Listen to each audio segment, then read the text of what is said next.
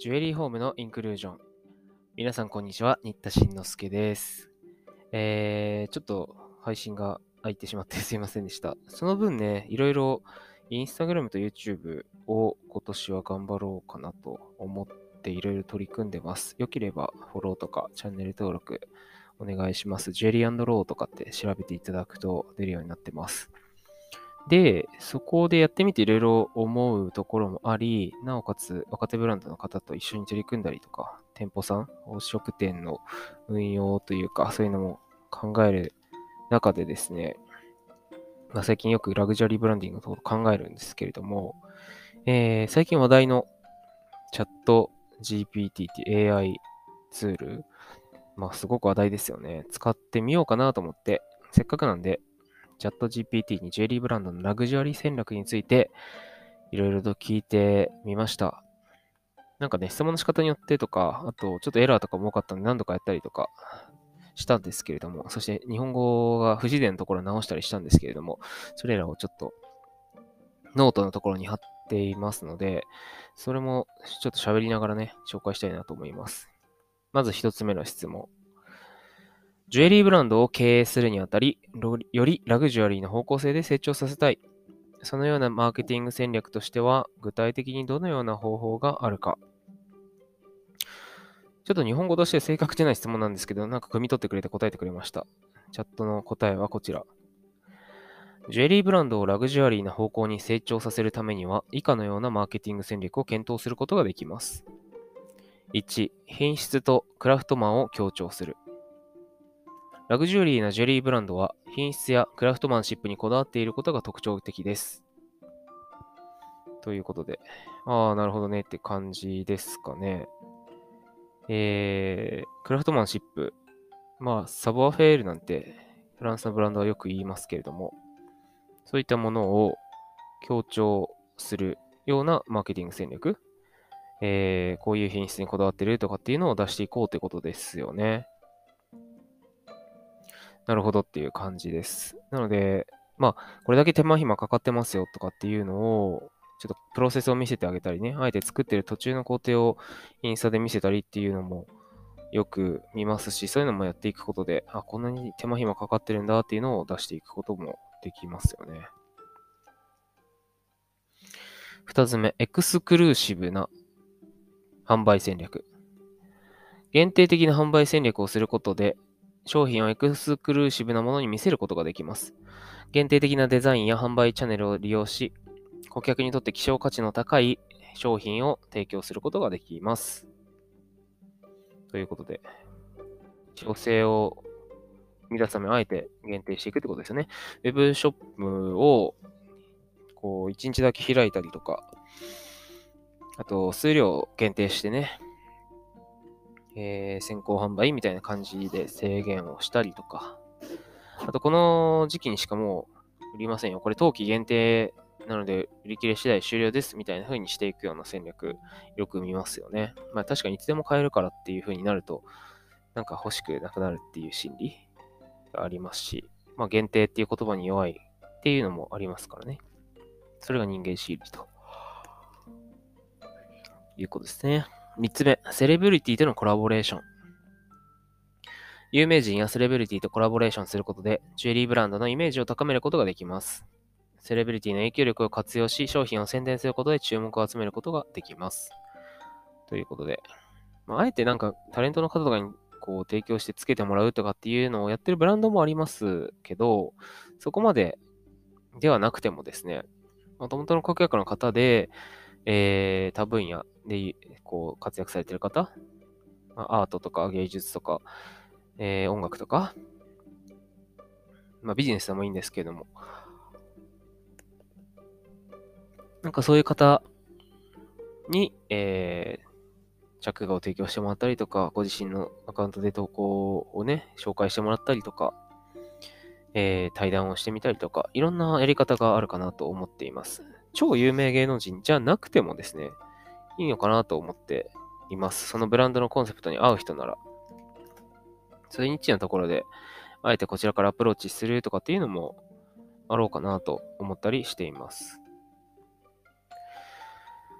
4つ目、デジタルマーケティングの活用。現代においてはデジタルマーケティングが重要な役割を担っていますということで、まあ、SNS を中心としたランディングページとかをね、専門にする業者さんも最近多いですよね。えー、そういったものも活用しましょうということで、まあ、ちょっと YouTube とかで勉強したらすぐできる、そんな SNS が最近多いですから、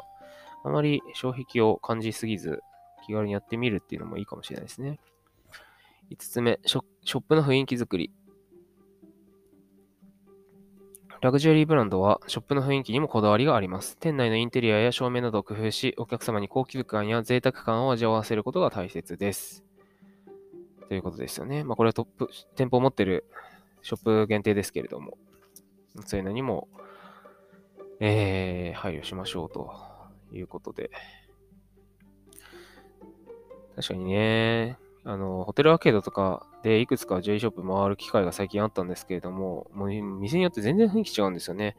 もう商品がもう所狭しと置かれててごちゃごちゃしてるっていう店もあれば、すごく洗練されて、むしろ商品がこう少ないような、まあ、少ないっていうのが寂しいって意味じゃなくて、こう、あえて空間に余白を持たせるような置き方、陳列の仕方をしてみたりとか。まあ、ラグジュアリーをね、どう位置づけるかによるものかなと思うんですけれども、どちらを真似したいのか、どちらの雰囲気の方が好きなのか、目指したい方向性をこうきちんと見失わないようにしたいものですね。得てするとね、ついごちゃごちゃしてしまいますのでね。えー、二つ目の質問に行きましょう。こんな質問してみました。ベリーブランドを運営しています。売上のみならず、客単価を上げるために高価格の商品が売れるような施策を打ちたいと思います。具体的にどのようなことが考えられますか？答え。高価格の商品を売るためには以下のような施策が考えられます。1、商品ラインの拡大。高額商品のラインナップを拡大することで、顧客は価格の高い商品を選択する機会が増えます。2、限定商品の提供。限定商品を提供することで顧客はより高額な商品を求めるようになる可能性があります。限定商品は特定の素材やデザインを使用したり、シリーズごとに限定数を設定したりしたこと、することができます。3、顧客体験の向上。顧客体験を向上させることで、顧客は自分たちが高品質な製品に投資する価値があると感じることができます。パッケージングを提供したり、製品のカスタマイズを可能にしたりすることができます。ちょっと日本語、ちょっとやや変だけどね。4, 4つ目、プロモーションの最適化。プロモーション活動を最適化し、商品の高価値を強調することが重要です。えー、広告やコンテンツを作成することも重要です。5つ目、有名人の協力。有名人やセレブリティがブランド商品を使用することでブランドの価値が向上し、顧客は高額な商品に投資する意欲が高まっているかもしれません。えー、これらを取り入れることで、高価格商品の売り上げを増やすことができます。ただし、高価格商品には高い品質やクオリティを提供することが求められますので、製品の品質には十分注意してください。ということで、ちゃんと注意書きまで、えー、してくれました。うん。これもよく言われることですけどね。まあ、チャット GPT っていうのは多分そもそもインターネット上にある記事をね、えー、学習してくれて、集約してくれて、要点化してくれるっていう多分サービスだから、サービスというかツールだから、うん、当たり前のことばっかり書かれてるように思えるけども、まあ、確かにこれまでやってないなとかっていうのってあったりしますかね。今回の記事答えで言うと、顧客体験の向上という言葉が出てきました。えー、顧客体験ね。まあ、一緒にプロセスを楽しんだりとか、えー、それこそ産地とかね、工房の方に触れる機会とかっていうのがあったりすると顧客体験が向上したりしますかね。ないしはデザイナー本人と会う機会があったりとかっていうのも顧客体験なのかもしれません。そういう特別なポップアップイベントとかで限定でお会いすることができるとかね。そういうのもいいですよね。あと、プロモーション最適化とか、有名人の協力とかっていうのは今回もまた出てきました。えー、そうですね。製品ラインの拡大。まあ、高価格商品をね、あえて売れても売れなくても、なんかものすごいごっついブローチとかね、をやることで目を引くこともあるし、あ、そんなすごいこともできるブランドなんだということで、安い価格帯のものが売れていくというような現象もあるやに聞いております。次。えー、っと、こんな質問してみました。ジュエリーブランドがファンを増やすにはどうしたらいいですか？チャット GPT の答え。ジュエリーブランドがファンを増やすには以下のような戦略を検討することが重要です。一つ目、独自のブランドアイデンティティを確立する。ジュエリーブランドは独自のブランドアイデンティティを確立することが大切です。これには、ブランドの価値観やスタイル、デザイン、品質などを示すことが含まれます。えーと、ブランドに共感することが多いので、かな？消費者はかなこれ。ブランドに共感することが多いため、独自のブランドアイデンティティを確立することが重要です。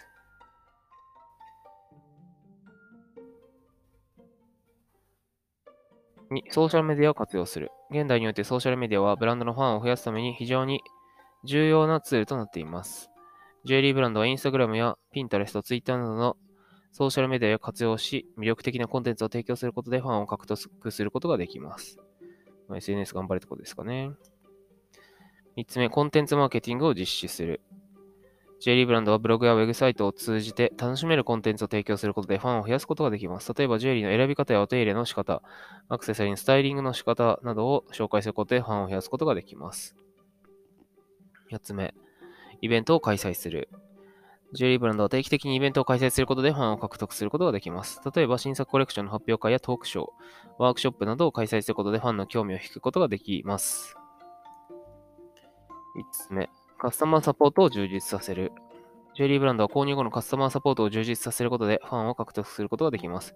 例えば、修理やメンテナンスなどのサービスを提供することで顧客満足度を高め、ファンを増やすことができます。まあね、これも当たり前のようなことばっかり書かれてると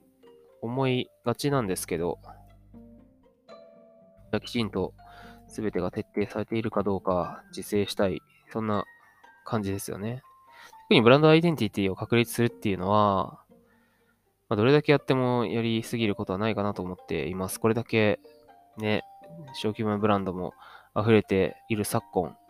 そのブランドの価値観に共感して、私だ、だからこそというか、私にはもうこのブランドが一番だというふうに、こう、思ってもらえるような、そんなストーリーとか哲学を打ち出していくっていうのができてるかっていうと、なかなかね、できてないブランドも多いのかなと思っています。4つ目、えー、こんな質問してみました。ジュエリーブランドを運営しています。インスタグラムアカウントのフォロワーを増やすためにはどのような内容の投稿をどのくらいしたらいいですか？チャット GPT の答えです。ジュエリーブランドを運営している場合、インスタグラムアカウントを活用してブランドの知名度を高め、商品の販売促進をすることができます。フォロワーを増やすためには以下のような内容の投稿をすることをお勧めします。一つ目、魅力的な商品写真。ジュエリーブランドのインスタグラムアカウントには商品の美しい写真を投稿しましょう。当たり前ですね。二つ目、気になるトピックスの共有。ジュエリーブランドの裏側や商品開発の過程、ジュエリーの歴史、宝石の美しさに関するトピックスなど、フォロワーが興味を持つ話題を共有しましょう。えーと、これらを加えることで、フォロワーとのコミュニケーションを深めることができます。3つ目、プロモーションやイベント情報共有。商品の割引やキャンペーン情報、限定商品の販売、イベント情報などを投稿してフォロワーに情報を提供しましょう。フォロワーが商品を購入するきっかけとなるよう魅力的なプロモーションを提供することが大切です。なるほどね。イベント情報とかですね。まあ、鮮度って大事ですよね。このアカウントもう動いてないんじゃないかなって思うブランドのアカウントってたまにありますけれども。うん。4つ目、ハッシュタグの活用。投稿に適切なハッシュタグをつけることで、関連するユーザーからのアクセスを増やすことができます。ジュリーブランドのインスタグラムアカウントはブランド名や商品名、キャッチフレーズ、業界関連のハッシュタグなどを活用しましょう。投稿頻度については1日に数回から週に数回の投稿が適切とされています。ということでね。まあ、1週間以上空くのは、さすがにちょっとって感じですよね、やっぱり。うん、まあ、ここをね、こう、結構悩みどころ、特に一人でブランド運営されているようなデザイナーさんとか、クリエイターさんは本当に悩ましい部分もあると思うんです。特に億劫な方。もう苦じゃない方は全然どんどんやったらいいと思うんですけど、なんか億劫な方はね、写真を用意しなきゃとかっていうのを物撮りまずしなきゃみたいな。撮ったんだけどなんか投稿が億劫、文章考えるの億劫みたいな。まあそういう人はもうなんか専属の人を雇ってでも、外注してでも、なんかペース守った方がいいのかなと思う時もありますし、正直、商品の魅力的な写真とかっていうクオリティは、うーん、これ言っちゃなんだけど、成長途中のブランドにとっては二の次かなと思ったりもします。なんかそこまで綺麗な写真求めてない説もあるし、それよりも鮮度。クオリティが6割でいいから、最新の情報とか、鮮度のある情報をコンスタントに、それこそ毎日投稿する方が、なんかいいのかなっていう気も、特に Twitter の方はそうかもしれないですね。していくのもありかなっていう気がしています。どうでしたでしょうか？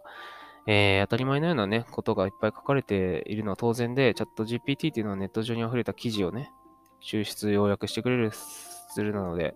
まあ、当たり前かなって思う分多いと思うんですけれども、じゃあ当たり前のことが全て徹底できてますか？オタクのアカウントは。って言われると、あ確かにできてないなっていう部分、一部あるかなと思うし、その意味では、こう基礎のおさらいというような感じですかね。にはなるかなと思いました。えー、で、やっぱりやってみて感じたのは、あの、これまでね、やってたキーワード検索して、なんかインスタ、フォロワー増やすとか、ジュエリー、ラグジュアリーブランディングとか、なんか調べて、いくつかの記事をこう読んでね、上位のものを1ページ目の大体こう読んで、ああ、こんな感じねって今まで自分たちで学習していた部分、なんとなくこう良かった部分をこうマーキングしてみたりとかして学習してた部分を代わりに、えー、AI が学習してくれてまとめてくれるっていう作業を短縮されるという意味では非常に特に未知の分野の基礎的な知識を得るためには非常にいいツールなのかなと思ったりしてます。なので、より深い部分とかで、ね、ネットに記事がそもそもない、本にも書かれてないような知識については、まだまだ弱いのかなと思ったりとか、そういう経験値みたいな、ベテランの経験値みたいなものは、やっぱりまだまだ追いつかないんでしょうけれども、専門的な知識とかですね。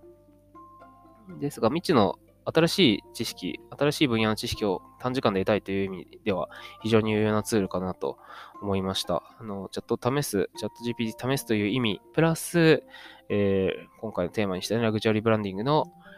基礎のおさらいという意味で改めて喋ってみました。いかがだったでしょうか？はい。皆さんも活用していただけますと幸いです。それではまた次回お耳にかかります。